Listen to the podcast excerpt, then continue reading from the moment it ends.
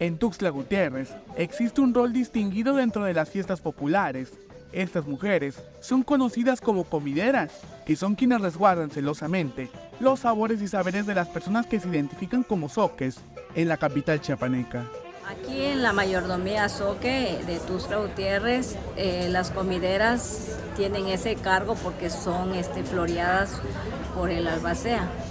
Esa es la diferencia de una comidera. Este, mis conocimientos son empíricos, que los vengo heredando de mi familia, de mi mamá, de mi abuela y también de comideras de aquí de la mayordomía, que pues se puede decir que ellas fueron mis maestras. Las comideras participan en las actividades tradicionales del sistema de cargos que se conoce como mayordomía soque. La gastronomía es pieza clave en las celebraciones de los santos en Tuxtla Gutiérrez. Una comidera tradicional, una comidera es la que hace la comida, que está al servicio de las costumbres y tradiciones de las imágenes. Este, son comideras tradicionales las que ellas han, han recibido de otras, este, el tanteo de la comida, el sabor, y son, son personas nombradas directamente de la mayordomía. Entonces son las comideras y cada comidera pues tiene una ayudanta.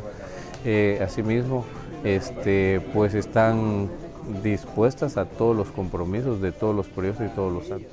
Estas personas brindan su trabajo como una ofrenda y resguardan una infinidad de recetas culinarias que son compartidas con la comunidad llegada a las celebraciones de origen Soque en Tuxtla Gutiérrez.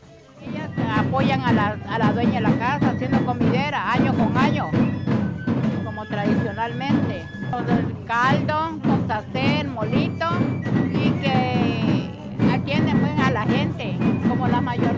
también, ¿sí? que atienden Y nosotros nos encargamos aquí del pozol, como, como siempre.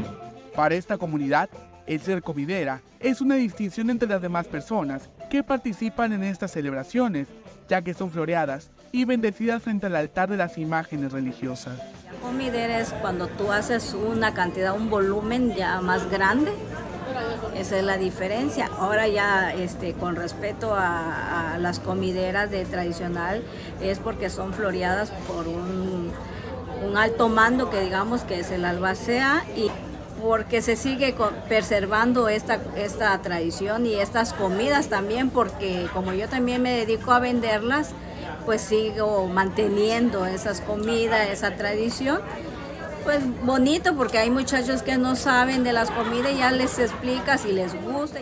Para Alerta Chiapas, Eric.